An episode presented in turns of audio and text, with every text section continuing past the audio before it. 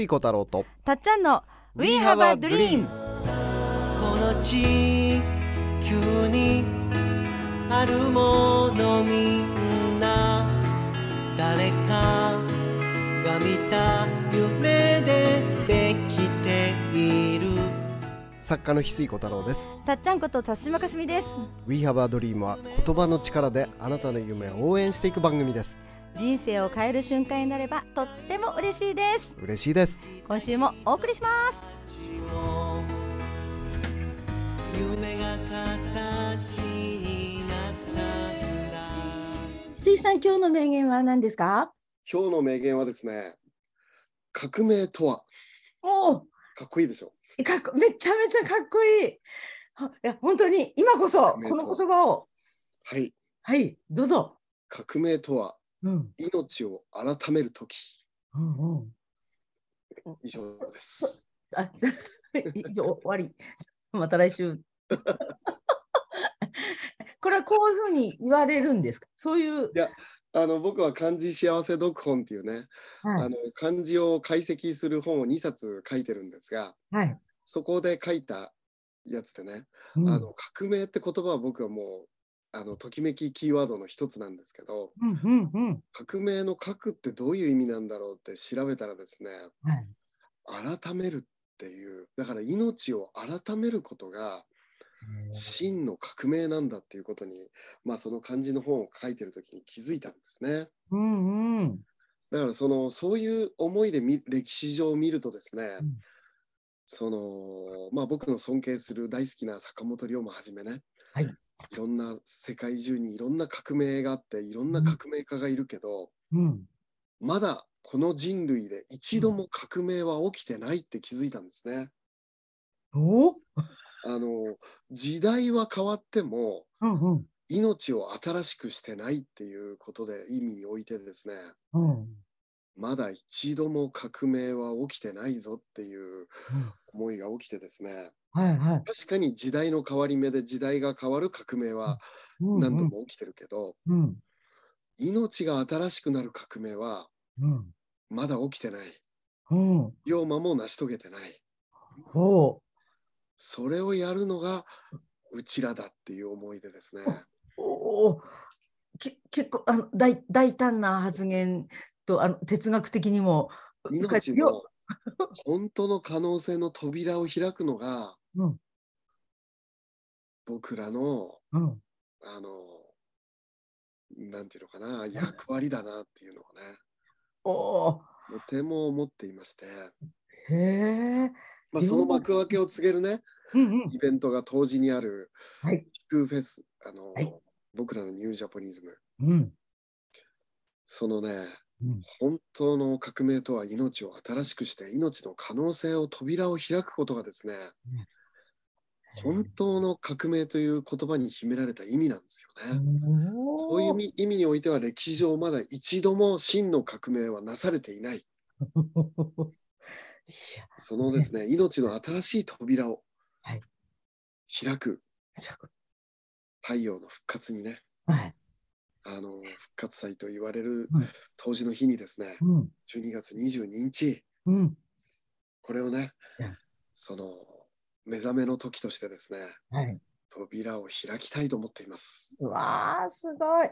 だからあの今回平日にやる分ねはい、みんなまだ間に合うよ言いたいわかる。土日忙しいですって方あ平日は休み取りましょうやっぱりね、人類史上一度も、その、まだなされてない革命をね、な、はいはい。いよいよ僕らの世代がね、やる時の目覚めの時が来てますので、うんうん。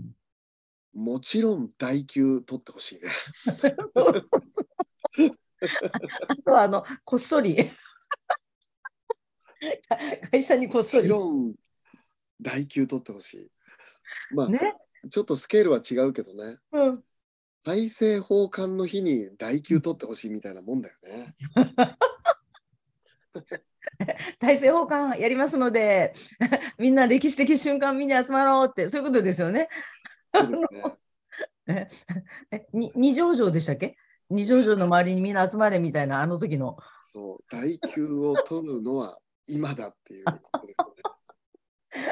そうですよね。ほ その瞬間を第一、第一を取るならで今。あのね、あの僕、その、んあの、たっちゃんとね、一緒に、うん。まあ、オンラインサロンやらせてもらって、はい。時空フェスをね、うん。やらせてもらったり、翡翠ラボをやらせてもらったり、まあ、はい。たっちゃんと一緒にお仕事させていただく機会、まあ、今年もね、去年もすごく多かったんですが、はい。ありがとうございます。なん。かそのたっちゃんが特に力をまあまあ前ね全部力入れてるけど特にたっちゃんの思い入れが激しいのが まあ翡翠ラボと時空フェスなんだよね。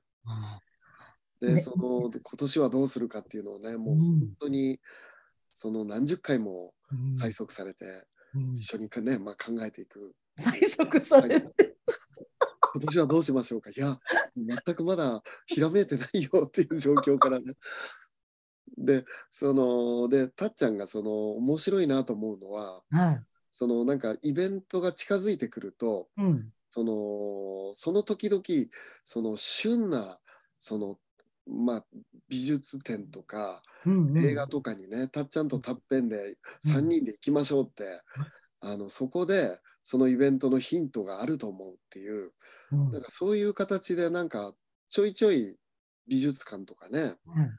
なんかそのまあケルマさんも誘って、うん。はい。あのーエヴァンゲリオンの展示会じゃない去年ね、あ、ビッグベースの前日に行きました。そうそうなんかね。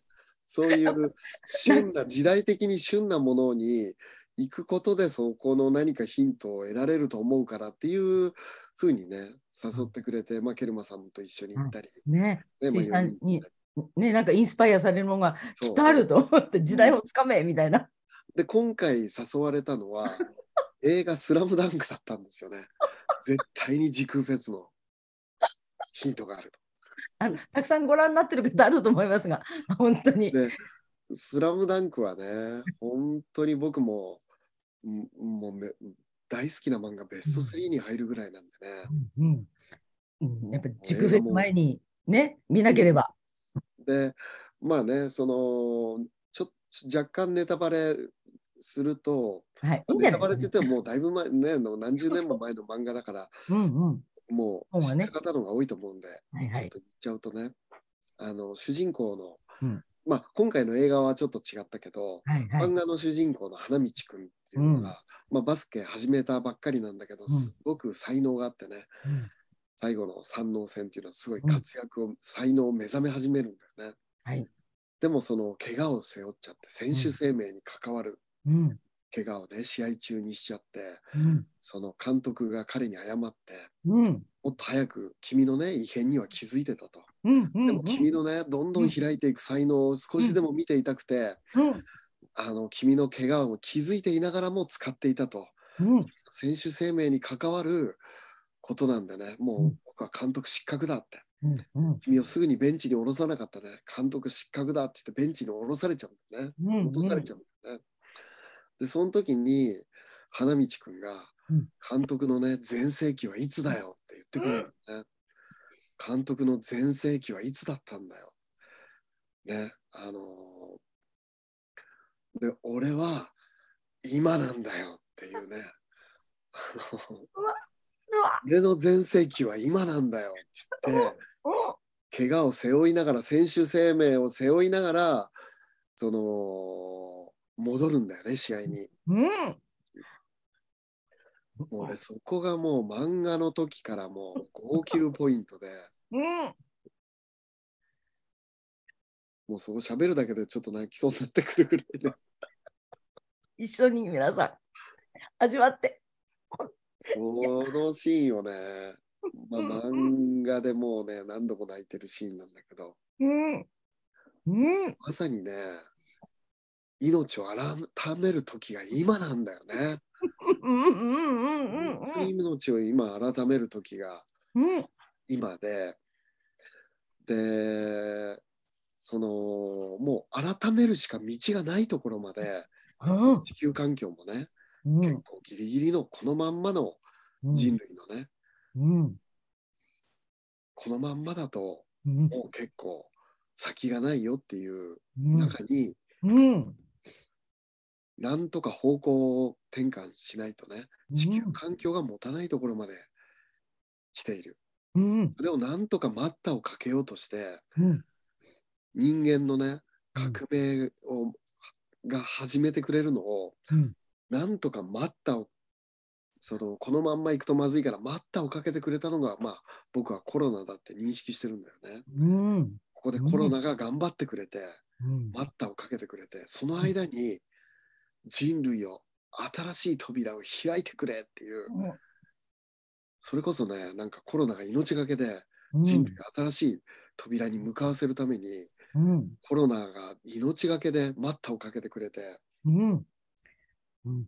もう多様にうん。見えるんだよね逆から見るとね。はい絶対的危機ですもんね。うんもう本当に その花道くんでいう選手生命がっていうのと同じように、で困るっていう字は、はい。その前もう後ろも、うん。右も左も全部囲いに覆われちゃってるけど、うん。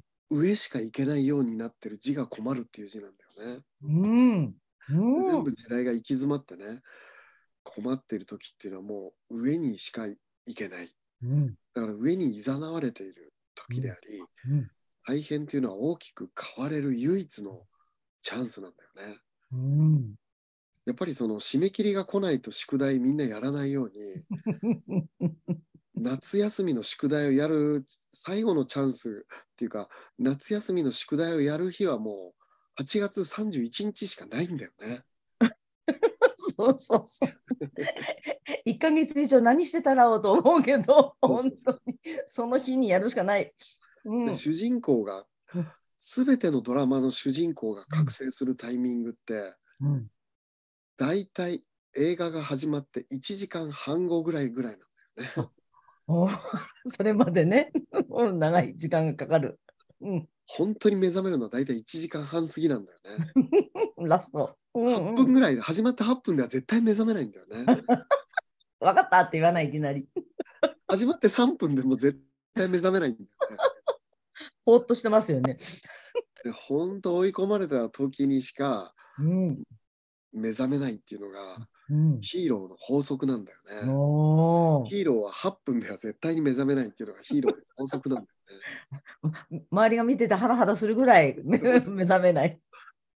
まさに命を改めるうん。本当のねその本当の太陽ってしかも僕は自分の心だと思ってるんだよね。おだから12月22日冬至の日っていうのはその日を境に太陽の日の長さが一日一日ね伸びていくから太陽が復活する日として古来から世界中で太陽の復活祭っていうのはうんお祭りがされていたんだけどはい。うんそのね本当の太陽心のね、その火を燃やすうん。扉を開く時がですねうん。12月22日、はいうん。いよいよ。つまりねはい。ぜひ代休取ってほしい そうそう。あとは、あとは急に休む。お 怒られるこ。こんなの煽っちゃいけないんだで。でも、それぐらい。人類のために 人類のために代休取ってほしいそうそうそう。上司にこっそりあの、すいません、その日どうしても。なんかタイミング、いつも本当石井さんとね、お仕事やらせていただけると、タイミングがね、合ってくるんですよ。これはケルマさんにの言い方によると、宇宙がこう、成立し始めるってよく言われて、なんか応援感がどんどん来てますからね。いつもながらそうねうん、本当に。なんかね、これはその、ね、たっちゃんとやらせてもらってるオンラインサロンで登場いただいた、あの体内記憶をね、はい。持ってる子どもたちのずっと取材して研究されてるうん池川明先生はい。ねうん。そのまあ、この銀河の中のねうん聖域というかサンクチュアリのような場所が、うん。太陽系でありうん地球であり、このね日本であるとうん。だからその今のこの時代に日本に生まれてくるっていうのはものすごい人気があってね。うん。あの、うん。まあこれは池川先生が言ってるわけじゃなくて体内記憶を持ってる子どもたちにね聞くと結構そういう意見が多いらしいんだよね。で、その、一人のお母さんに対してね、うん。3万魂もの、うん。3万人ものね、魂が生まれて、この時代のこの日本にね、うん。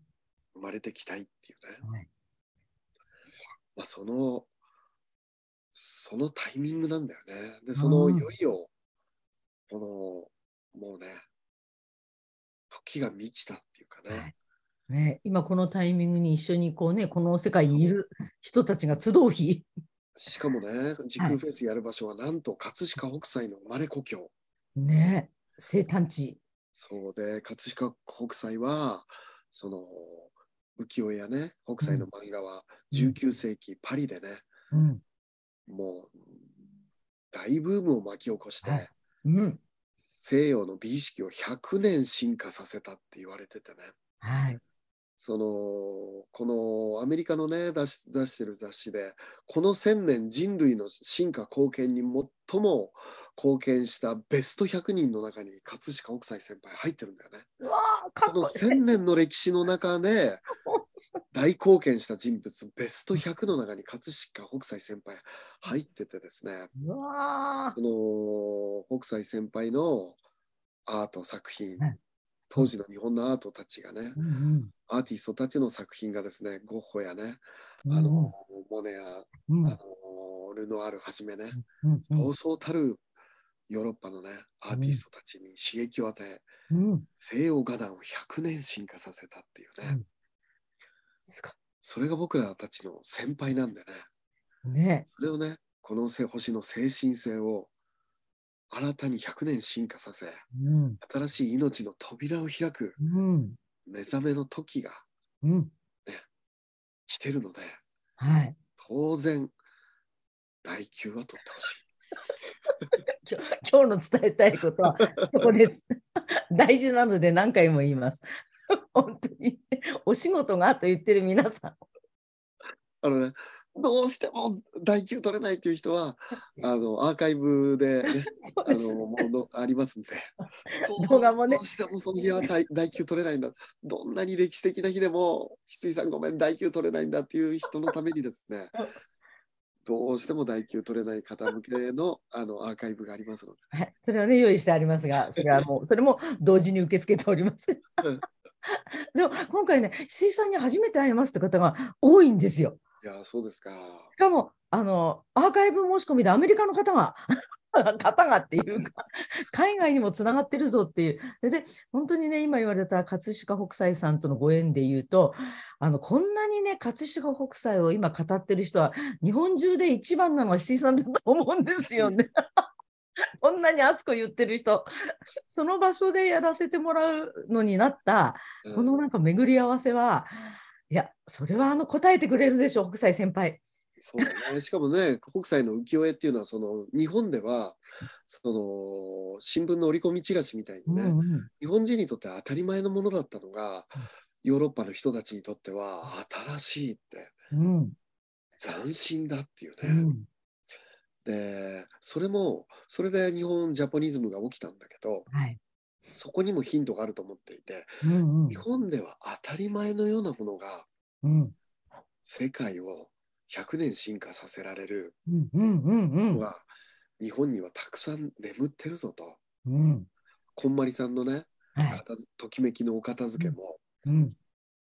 その、その、浸透的なね、うん。エッセンスとかけるお片付けなんだよね。うん。その、捨てるべきものに一つ一つね、うん。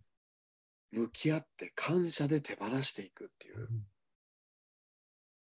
あ。神様をはい。ね、感謝することはあっても、うん。捨てるものに感謝するっていううん発想がね、そうですよね。えーって、うん。それも、その、一つ一つに丁寧に大事に向き合ってね、感謝で手放していく。捨てるものに感謝するっていうね、日本人には馴染みがあることで。も、世界から見たら、えーっていうんで、うん。世界40カ国で今、こんまりさんのお片付けメソッドね、うん。大ブームなんだよね。うん。例えばね、葛飾北斎さんの、はいはい。あのーあの浮浮世絵でね甲州三坂水面っていうのがあるのね。ほうほう。でその甲府盆地から川口湖へ抜ける峠からね、うんうん。その富士山を描いてるんだけど、うん水面に映ってる、あのーまあ映っ富士山が夏っていうかね、うんそのまあ夏なのか春なのかわからないけどそのまあ夏の富士山なんだよね。でも、うん。水面に映ってる富士山がはい。冬の雪が残ってる富士山なんだよねえ？ほつまりう。はいはい。そのあの夏の富士山を描いてるんだけど水面に映ってるそのうん富士山が水面に映ってる富士山ははい雪の富士山になってるへえ。の。だからうんうん一枚の絵の中にうん。時の流れを込めてだから一人アニメーションなんだよね。だからそのアニメーションの源流を一枚の絵の中で表現してるのが葛飾北斎でありそういうあいあふあふれるアイディアに満ちてるんだよね。うん。すごーい。ええはなるほど。夏の富士山を描いてるんだけど水面に映ってる富士山は雪景色の富士山なの。えしだかも、一枚の中に水面は別世界で別の時空を描いてるんだよね。一枚の中に時空が入ってるんだよね。例えばその神奈川沖波浦っていう有ねザ・グレート・ウェーブっていうのもうんうん船が酸素を描いてるけど、うん。その波の角度とかそういうのを全部計算した方がうん。あれはその3艘の船と見るんじゃなくてうん。一艘の船が時間の経過とともにうん進んでいるのを描いている。つまりうん一枚の絵の中に時間の経過を入れている。うん。で、よく見ると本当不思議な絵ですもうん、だからあれもアニメーションなんですけど、ん。このねも分かりやすいのは甲州三坂水面っていうえね。それはすごく見るからに一枚の絵の中に春夏秋冬を入れ込んでるんだよね。ええ大胆ですね。でもね、見えてるものを写実的に描くのではなく、うん描きたい世界観が載せられてるってことですもんね。一枚今この瞬間の中に流れていく時間を全部入れちゃうんだよね。だからその例えばね、うん。そのこれは長谷倉美幸さんがね、うん。あのー僕らお願いしてニュージャポニズムというテーマで講演してもらった時に、はい。長谷倉さんがおっしゃっていたことは、うん。その例えば、まあ、仮にね桜を描くんだとしたら、その桜にフォーカスするのが西洋的な描き方に対して、うん。日本的な描き方っていうのは、うん。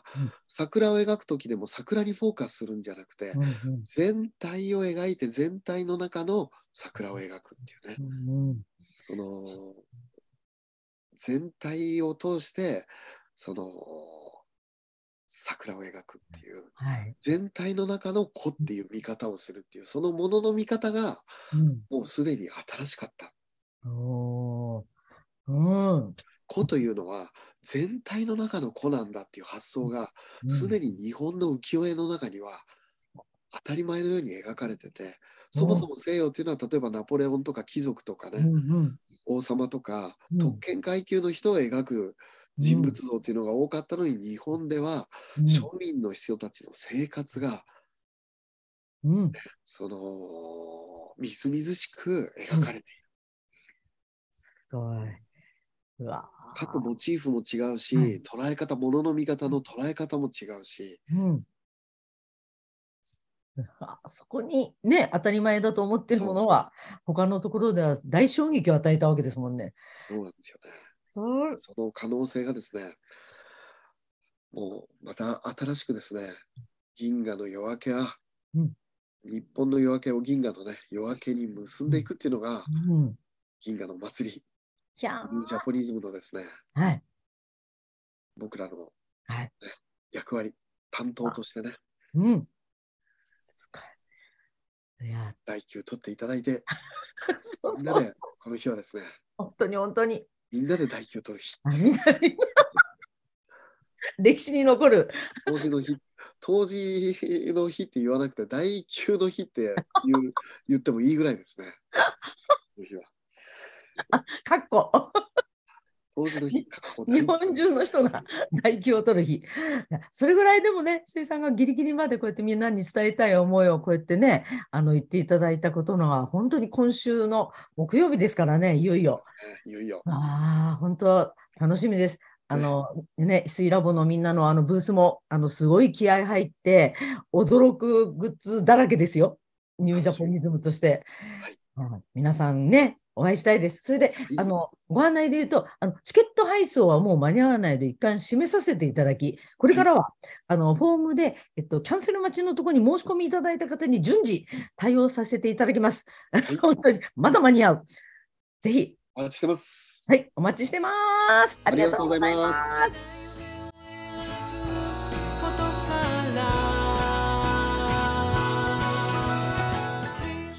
We have a dream この番組はあなたの一歩を応援します。あなたは一人じゃない。あなたがあなたらしく笑顔で進めることを願っています。みんなの夢が叶って地球が夢に満ちた惑星ドリームプラネットになるために翡翠小太郎とたっちゃんこと田島かすみでした。また来週。またね。バイバイ。どんな明日を描こう。涙こぼれそうな時でも信じること忘れないでいいよ愛も